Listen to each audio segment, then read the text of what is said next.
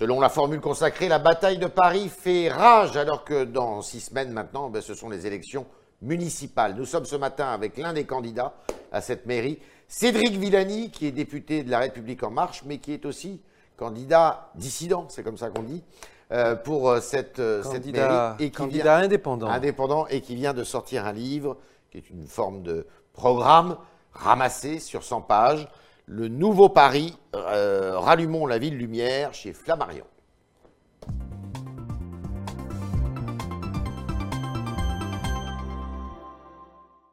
Cédric Villani, bonjour. Bonjour Yves Tréhard. Alors, avant de parler de- de- du sujet euh, qui nous intéresse, qui vous intéresse au premier chef, quand même quelques réactions aux déclarations du président de la République qui, en revenant euh, de Jérusalem hier, eh bien, s'est confié en disant bon, euh, faut arrêter quand même pour euh, tous ceux qui estiment qu'on est en dictature en France.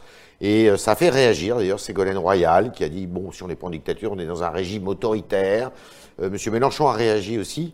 Il a eu raison de faire cette mise au point. La liberté de parole est garantie dans notre pays. Je crois que tout le monde ici s'exprime. Je crois qu'en France, les gens s'expriment. La démocratie, bien sûr, c'est le vote, mais c'est aussi et avant tout la possibilité de- du débat contradictoire et d'expression libre de ses opinions. D'accord. Et ça m'est arrivé de voyager dans des pays où cette liberté d'opinion et de parole n'est pas, pas. garantie, n'existe pas, et bon sang, ça fait quelque chose. D'accord. Et vous, dans votre campagne, vous vous sentez pas contraint euh, Dans ma, dans ma campagne, je crois, je crois qu'on l'a vu, je dis ce que je pense. D'accord. Alors, il a fait une deuxième déclaration en disant euh, il faudrait euh, qu'on fasse la lumière sur la, guerre d'Algérie. C'est pas ces mots, hein, mais je, je résume en gros. euh, faire repentance, exactement comme Jacques Chirac a pu le faire en 1995 à propos de la rafle du Veldiv. Vous êtes partisan de cet euh, acte de repentance Je ne sais pas s'il a employé le mot de repentance, mais je crois que ce n'est pas, je crois que ce n'est pas le mot. Et l'acte, c'est regarder la vérité en face, Oui. regarder les responsabilités. Et le président a déjà fait un geste extrêmement important en la matière sur le- l'assassinat de Maurice Audin, sur la torture en Algérie. C'était le 13 septembre 2018. Je m'en souviens très bien. Je faisais partie de ceux qui avaient poussé, comme milité. C'était un mathématicien engagé euh, pour l'indépendance algérienne Oui. et qui en 1957 a été enlevé, assassiné, très certainement torturé comme beaucoup d'autres anonymes à l'époque. Et c'était une revendication de longue date que justement de montrer la lumière, de reconnaître ce qui s'était passé. Il ne s'agit pas de faire repentance, il ne s'agit pas de désigner les coupables, il ne s'agit pas de monter les uns contre les autres. Il s'agit de regarder l'histoire en face pour pouvoir avancer vers le futur. Et c'est très important. À la suite de cette déclaration du président, ça m'est arrivé de me retrouver dans des situations difficiles de débat. Par exemple, face à des associations d'anciens combattants qui me demandaient, Monsieur le député, pourquoi est-ce que vous êtes allé vous occuper de cette affaire? Vous ne savez pas ce que c'était que l'Algérie Et comme tant d'autres, l'histoire de ma famille est liée à celle de l'Algérie. Il y a eu des membres de ma famille en Algérie de 1830 à 1960, comme pour beaucoup de Français. Et la discussion avec ces associations d'anciens combattants a toujours montré qu'on avait intérêt à engager le débat. Ils en sont ressortis, dans le cas que, que j'ai en tête, en me remerciant, en me félicitant et en disant qu'il fallait encore remettre ces sujets sur la table. Les secrets de famille qu'on laisse dans le placard, ça ne profite à personne. Alors que quand on met ensemble, quand on met les choses sur la table et qu'on dit maintenant allons de l'avant, là c'est la bonne démarche. Candidat vous êtes, Candidat je suis, candidat vous resterez? candidat je reste.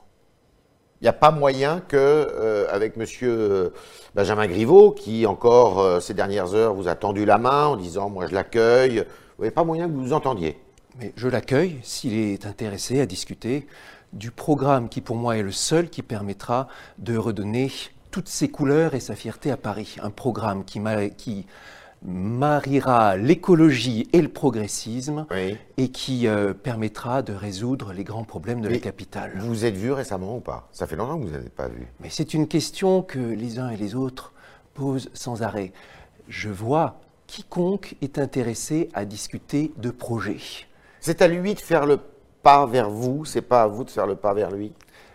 Je Il crois ne peut que pas ce y avoir un intéresse- est-ce terrain que- neutre Est-ce que ce qui intéresse les Parisiens, c'est de savoir tel va faire le pas à un moment, tel autre va faire le pas Ouais. Je crois. Ce qui les intéresse, c'est qu'on leur parle de leur ville.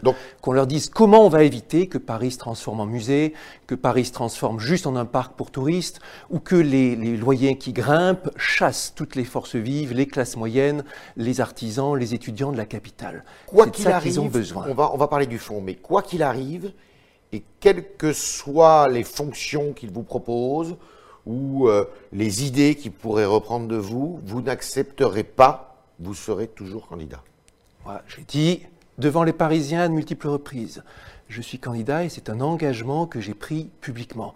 Candidat pas par caprice, Hmm. candidat parce que je suis persuadé que je suis dans la démarche qui permettra de gagner à Paris et surtout d'apporter un nouveau projet. Pas seulement de changer une équipe par une autre, mais de changer la méthode. Et si- D'apporter plus de rationalité, plus de bien-être, Si plus vous- de bon sens. Si vous n'arrivez pas à vous mettre en- ensemble euh, ou d'accord, euh, vous n'arriverez pas ni l'un ni l'autre à appliquer votre programme et c'est Madame Hidalgo qui va gagner ou peut-être Madame Dati.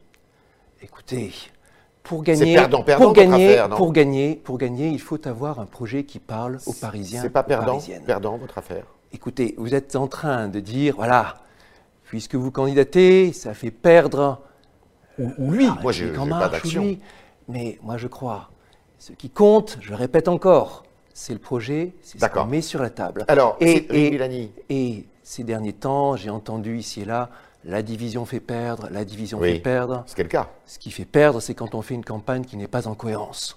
Ce qui fait perdre, c'est c'est pas moi en l'occurrence. Et si la campagne euh, officielle de la République en marche a vu ces derniers temps des scores décevants, ce n'est pas moi qui en suis responsable. À chacun d'assumer ses Qu'est-ce qui vous responsabilités. distingue sur le Et j'aimerais bien aussi rajouter, je ne fais campagne contre personne, ni contre la République en marche, ni contre aucun autre. Je fais campagne pour Paris. Dans ma campagne, qu'est-ce qui, et ce que, De- ce de que j'explique dans cet ouvrage, les, les choses dans lesquelles je crois profondément et que j'ai mises sur la table plus que n'importe quel autre candidat. D'abord, voir les choses en grand, agrandir Paris. Et je suis de ceux qui pensent qu'on doit littéralement agrandir Paris, préparer un avenir ou C'est Montreuil, pas le cas de Benjamin Griveaux et ce n'est jamais, ça n'a jamais été une proposition qu'il a portée. L'idée que Montreuil sera un jour un quartier de Oui. Paris, que Courbevoie, que d'autres Boulogne, pourront faire alliance. Boulogne, Neuilly, c'est le sens de l'histoire D'accord. et ça permettra de résoudre. Ça sera une des clés pour résoudre dans la durée, Ouais. dans la durée, les problèmes de logement, les problèmes de, de- Transport. les problèmes de transport, bien sûr, Euh, la croyance dans la démocratie. Il y a Vous n'avez pas la même croyance dans la démocratie? Pas la même façon de le faire à coup sûr. Pourquoi? Et par exemple, quand j'ai proposé qu'il y ait, quand j'ai annoncé qu'il y aurait sur mes listes une dose de tirage au sort, pour plus de diversité de profils, pour plus de variété d'opinions, pour plus de démocratie, on en revient à la discussion de tout à l'heure, Oui. je me suis fait violemment attaquer par les équipes de Benjamin Griveaux. Donc sur vos listes, il y aura des gens tirés au sort 10% de tirage au sort, nous avons reçu plus de, euh, près de 600 candidatures pour y participer. Oui. Les personnes volontaires qui signent une charte de valeur et qui n'ont jamais adhéré à un parti peuvent être tirées au sort. C'est une mesure de démocratie, le diversité des profils. Et le tirage au sort est fait sur une plateforme sécurisée, spécialisée pour cela, avec contrôle d'huissier. Vous avez déjà 600 candidats? On a presque 600 candidats et, le, et voilà, pour euh, tirer 48 personnes qui seront sur nos listes. Qu'est-ce qui vous distingue d'autre? Encore une idée Et encore, euh, toujours sur cette question de démocratie, la mise en place d'une agora citoyenne dans laquelle des citoyens tirés au sort, ainsi que des corps intermédiaires, ainsi que des experts, des citoyens de Paris et des citoyens aussi qui viennent de la couronne, pourront participer à prendre des décisions, à instruire les dossiers. Ils et auront cela, un pouvoir vis-à-vis du Conseil de Paris? Oui, ils auront le pouvoir d'inscrire à l'ordre du jour du Conseil de Paris tout sujet qui leur semble important. Et eux, ils se, réuniront, ils se réuniraient où alors À l'hôtel de ville? Ils se réuniront, par exemple, à l'hôtel de ville, ils se réuniront régulièrement et ils, auront, ils joueront un peu le rôle d'un CESE, d'un conseil pour... Qui, euh, qui n'a jamais joué un rôle, euh, je dirais, important dans la République. hein. Avec moi, à Paris, il le jouera. Également comme une commission de débat public ou comme une convention citoyenne, dans le même esprit que la convention que le président de la. République a désignée pour faire des propositions sur le climat. Et puis, Mhm. je porte deux choses qui pour moi sont fondamentales. D'une part, un projet d'écologie qui s'appuie sur les sciences et la technologie, Mhm. sur la rationalité, sur les faits, sur le, sur la, sur le raisonnement scientifique. Et d'autre part, le- la croyance dans tout ce qu'il faut faire sur la culture, sur l'éducation, sur l'innovation pour remettre la ville de la lumière. C'est une ville morte. Ville morte, c'est dur, mais une ville grise. Et une ville qui n'exploite pas son potentiel. Paris, c'est une ville dans laquelle vous avez des capacités incroyables. Vous savez que c'est la ville la plus scientifique du monde, selon Ouais. certains critères. Qu'on s'arrache les, les étudiants, les ingénieurs parisiens, Ouais. spécialistes d'informatique.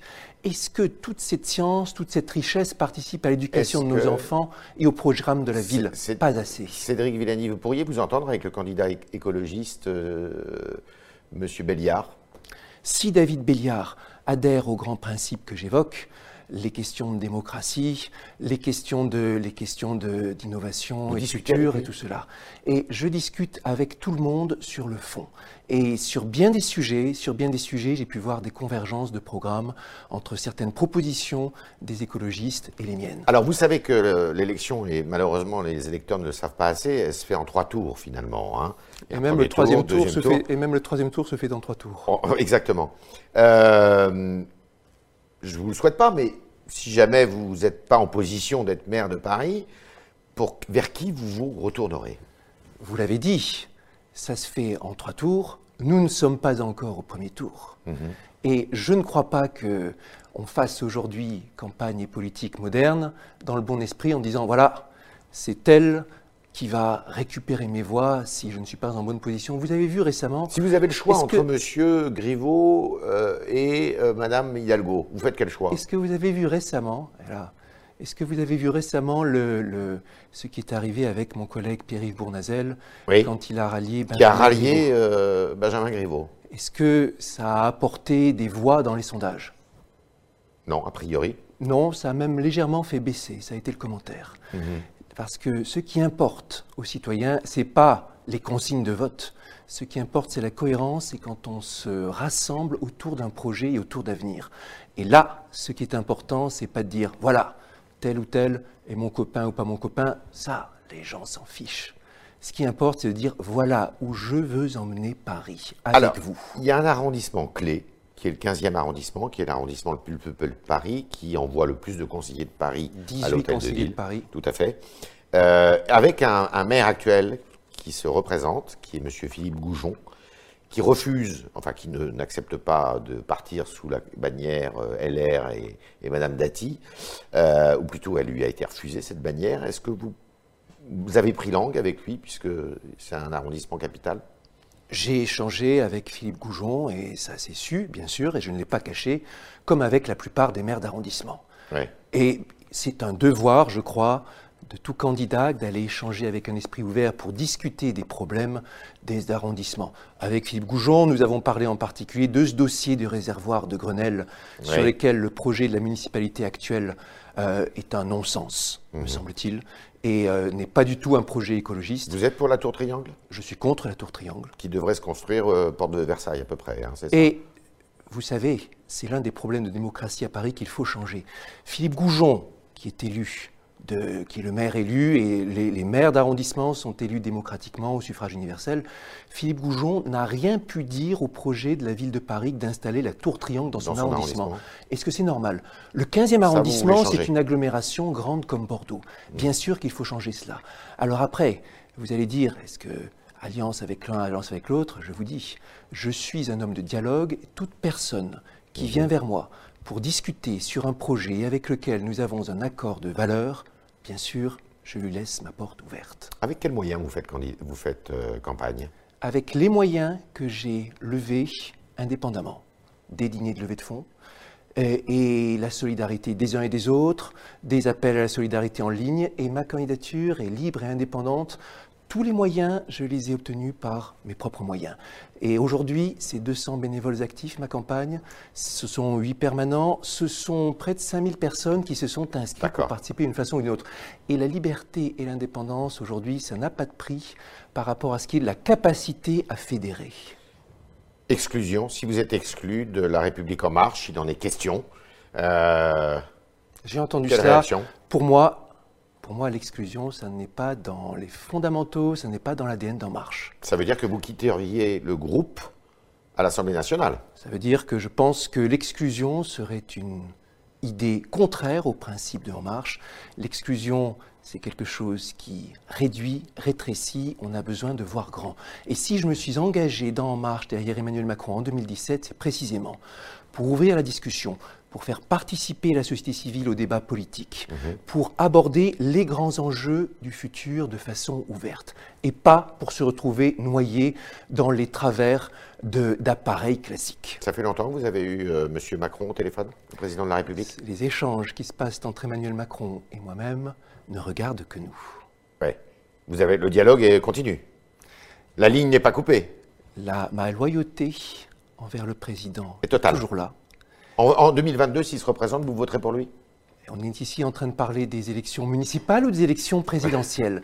Est-ce que vous croyez, est-ce que vous croyez que, donc je vous le dis, ma loyauté envers le président reste là?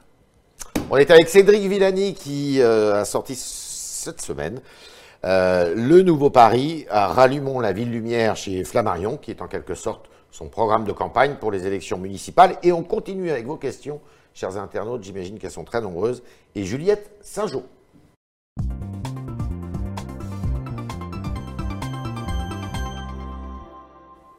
Bonjour Juliette. Bonjour Yves, bonjour euh, Cédric Bellani. Alors effectivement, on a beaucoup de questions donc, sur Paris, euh, dont une sur Facebook de Darius qui demande quelles mesures euh, allez-vous mettre en place pour lutter contre l'insécurité qui est en très forte hausse dans Paris?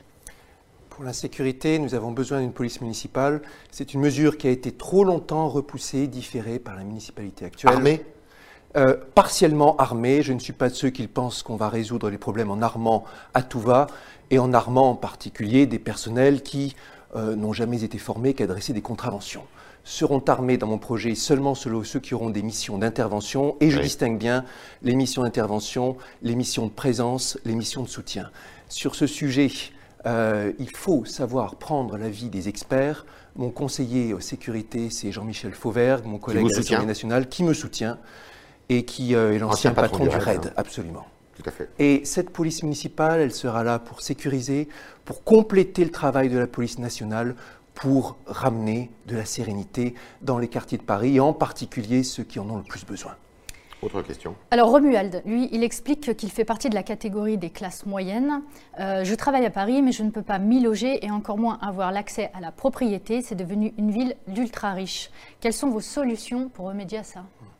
Euh, il est clair que l'envolée des prix du foncier, des loyers, pose un problème majeur pour les classes moyennes et pour beaucoup de, pour beaucoup spécialités, beaucoup de métiers dont la capitale a besoin.